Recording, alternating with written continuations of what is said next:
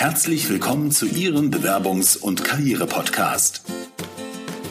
Wenn Sie sich beruflich neu orientieren oder sich weiterentwickeln wollen, bekommen Sie hier professionelle Unterstützung und jede Menge Tipps und Tricks. Sie hat über 20 Jahre Erfahrung im Personalbereich. Hier ist Tanja Hermann-Hurzig. Hallo und herzlich willkommen zu einer neuen Episode. Schön, dass Sie wieder dabei sind. Heute habe ich mir das Thema Motivation ausgesucht. Das kam daher, ich habe gerade einen Artikel gelesen, in dem die Überschrift hieß, fast jeder Zweite hat den Montagsblues. Also 42 Prozent der Befragten in der Umfrage gaben an, montags nicht gerne zur Arbeit zu gehen. Und da dachte ich mir, da muss ich doch noch mal ein bisschen recherchieren. Was ist denn überhaupt Motivation? Das Wort Motivation ist auf das lateinische Verb movere, wegen und antreiben zurückzuführen. Das erste, wenn man natürlich bei Wikipedia einfach mal schaut, da steht dann, Motivation bezeichnet die Gesamtheit aller Motive, also die Beweggründe, die zur Handlungsbereitschaft führen und das auf emotionaler und neuronaler Aktivität beruhende Streben des Menschen nach Zielen oder wünschenswerten Zielobjekten. Also wenn ich das mal zusammenfasse, das, was mich antreibt, etwas zu machen. Mal ganz grob und echt kurz formuliert. Ich habe mich dann mal ein bisschen umgeschaut und in der Literatur findet sich mittlerweile echt total viel, was man darüber lesen kann. Und es gibt verschiedene Theorien und ich glaube, so eine der bekanntesten Theorien ist so die Maslow'sche Bedürfnispyramide. Von daher möchte ich da einfach nochmal ganz kurz drauf eingehen. Und zwar sagt Maslow, der 1943 geboren ist, in seiner Theorie, dass quasi erstmal die Grundbedürfnisse befriedigt sein müssen, bevor wir zielgerichtet eine Handlung für das nächste Bedürfnis ausführen. Und bei ihm geht es darum, also erstmal die Grund- und Existenzbedürfnisse zu sichern. Das heißt also, dass ich erstmal Essen und Schlafen sichern muss. Dann kommen Sicherheitsbedürfnisse. Das ist zum Beispiel eine Unterkunft oder dann auch eine Arbeitsstelle, die sicherstellt, dass ich ein Einkommen habe und damit überleben kann. Dann kommen die sozialen Bedürfnisse, wie der Wunsch nach einem Partner oder einer Partnerin oder Freunden, nach Anerkennung und Wertschätzung. Und nach Maslow beginnt jetzt erst das Streben nach Selbstverwirklichung. Das heißt, wenn diese Bedürfnisse, die Grund- und Existenzbedürfnisse, die Sicherheitsbedürfnisse, die sozialen Bedürfnisse gedeckt sind, dann kann ich anfangen, an den Individualbedürfnissen zur Selbstverwirklichung hinzuarbeiten. Also, wie ist das denn nun montags bei Ihnen aus? Sind Sie motiviert oder unmotiviert? Wie ist das denn in Ihrem Job? Im beruflichen Alltag geht es ja um die Motivation, etwas zu tun, weil ich etwas gerne mag. Aber es geht auch um das Motiv. Zum Beispiel, das Motiv, möchte ich die Karriereleiter erklimmen, einen guten Ruf haben, möchte ich Führungskraft werden oder mehr Verantwortung erhalten oder ein höheres Gehalt erzielen. Vielleicht reizt mich auch ein Firmenwagen oder das Eckbüro mit schöner Aussicht. Wie heißt es so schön? Wer etwas will, findet Wege und wer etwas nicht will, findet Gründe. Wie ist das denn jetzt mit der Motivation? Das, was sich grob unterscheiden lässt, ist die intrinsische und die extrinsische Motivation. Fangen wir mal mit der intrinsischen Motivation an. Also hier ist es meine Motivation aus mir selber heraus etwas zu tun. Also mein innerer Antrieb, der mir hilft, etwas zu tun. Zum Beispiel meine persönlichen Interessen oder kreative oder künstlerische Neigungen und Herausforderungen. Von vielen Forschern zum Beispiel wird das besonders stark angesehen. Aus meiner Sicht ist dies vor allem wichtig, weil ich diese beeinflussen kann, ja, mit meinem Denken und Handeln. Da haben andere kaum Einfluss drauf. Entweder liegt die intrinsische Motivation in der Aufgabe oder in mir als Person, weil ich meine persönlichen Ziele verwirklichen kann. Der Herr mit dem unaussprechlichen Namen Csikszentmihalyi, glaube ich, das ist der für positive Psychologie, bezeichnet es als Flow. Also, wenn ich durch meine Aufgabe oder meine Wertvorstellung so in meinem Arbeitsleben versunken bin, dass ich sozusagen meine Außenwelt nicht oder kaum wahrnehme. Das können Sie wunderbar bei kleinen Kindern beobachten. Ja, wenn die irgendwas machen, was sie total klasse finden, aus eigener Erfahrung weiß ich, die hören nichts mehr um sich herum. Ja, also da ist dann immer so Erde an Kinder, Erde an Kinder, damit die wieder zurückkommen. Bei extrinsischer Motivation erbringe ich Leistung, weil ich mir davon einen Vorteil, zum Beispiel eine Gehaltserhöhung verspreche oder Nachteile vermeiden möchte. Also hier geht es darum, die Motivation von außen zu erhalten. Damit arbeiten viele Unternehmen noch im Rahmen von Bonus oder variablen Anteilen im Gehaltssektor. Die Gefahr besteht aber hier, sobald die extrinsische Motivation erfolgt, das heißt die Gehaltserhöhung stattfindet, fehlt plötzlich der Antrieb für den Mitarbeiter, nämlich diese Motivation. Also diese Mitarbeiter brauchen etwas Neues, das diese Rolle übernimmt. Daher sind häufig finanzielle Anreize nur kurzfristig eine Motivation, aber nicht langfristig zu empfehlen. Da gibt es ja auch schon ganz viele Diskussionen zu. Außer dem finanziellen Anreiz gibt es dann noch die Motivation durch das Umfeld, so dass ich zum Beispiel von Vorgesetzten und Kollegen anerkannt und geschätzt werden möchte. Ein ganz großes Motiv von ganz vielen. Also in dem Fall ist die Anerkennung mein Motiv. Und die Frage natürlich an Sie, wie ist das bei Ihnen? Was sind Ihre Motive? Kennen Sie Ihre Motive überhaupt? Warum stehen Sie gerne auf? Warum gehen Sie zur Arbeit? Was ist Ihr Motiv? Ich hatte neulich einen Anruf von einem Coachie, der mir sagte, er hat gerade den Job gewechselt, aber hat irgendwas falsch gemacht. Der nächste Chef würde ihn schon wieder nicht motivieren. Darüber erzähle ich auch mit in dem Podcast mit Nicola Fritze, der als nächstes dann in der Warteschleife hängt. Die Frage ist natürlich dann, kann mein Chef mich motivieren? Ist es denn überhaupt die Aufgabe, dass Ihr Chef Sie motiviert?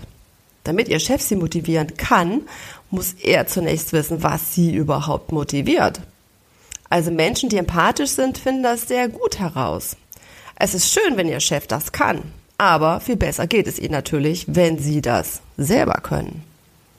Dazu ein kleiner Exkurs an meine Führungskräfte. Wie kann ich aber als Chef das herausfinden?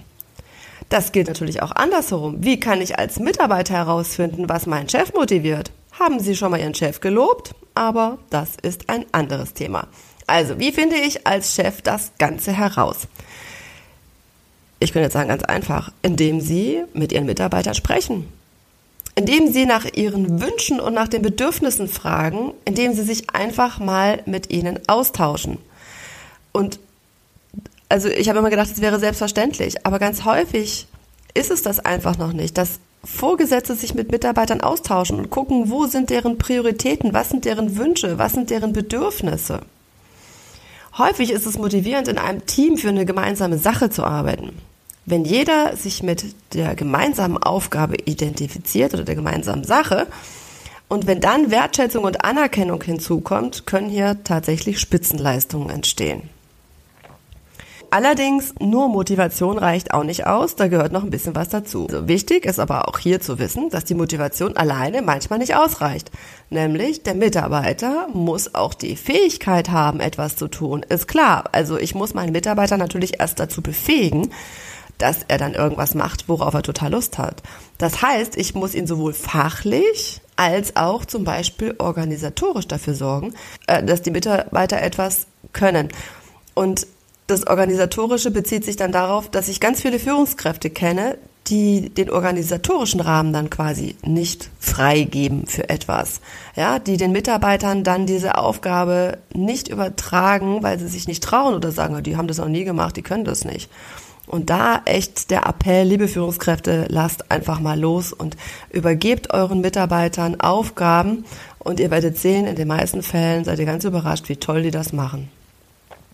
So, zurück zu dem Thema, wie motiviere ich mich selber, weil das ist ja das, was hinterher langfristig am besten funktioniert.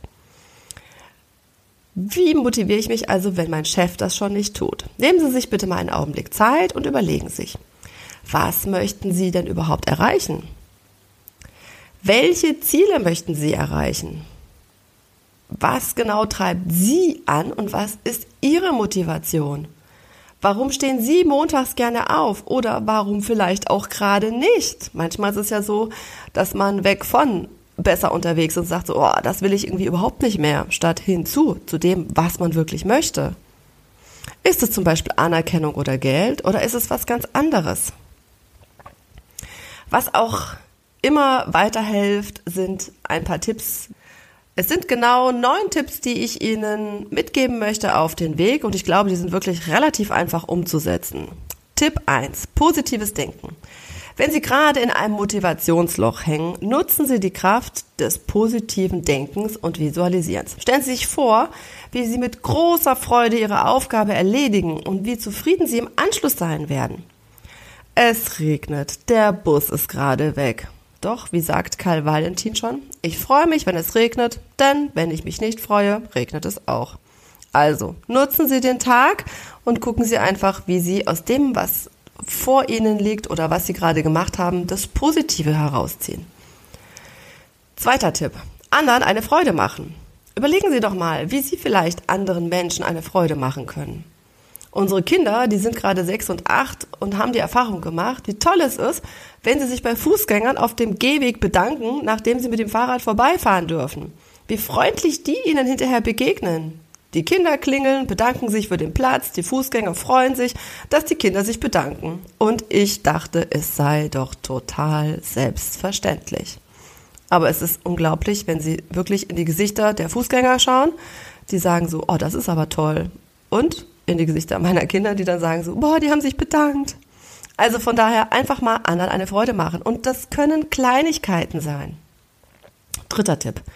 80-20-Regel und Deadlines. Aufgaben, die eher, die ihnen eher auf der Seele liegen als auf dem Schreibtisch, werden ungern bearbeitet. Wenn sie aber plötzlich Zeitknappheit haben, werden doch plötzlich 80 Prozent der Arbeit zügig erledigt. Erledigt.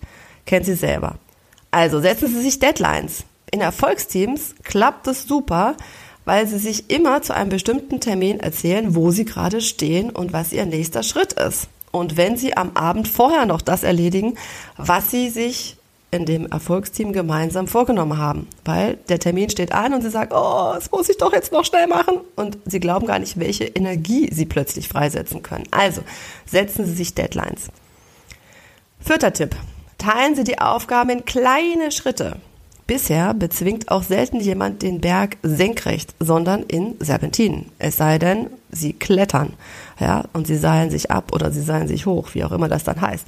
Aber überlegen Sie mal, dass Sie kleine Schritte machen, weil häufig ist es so, wir haben einen, wir sehen diesen riesen Berg und denken, boah, also komme ich eh nicht drüber, fange ich gar nicht erst an.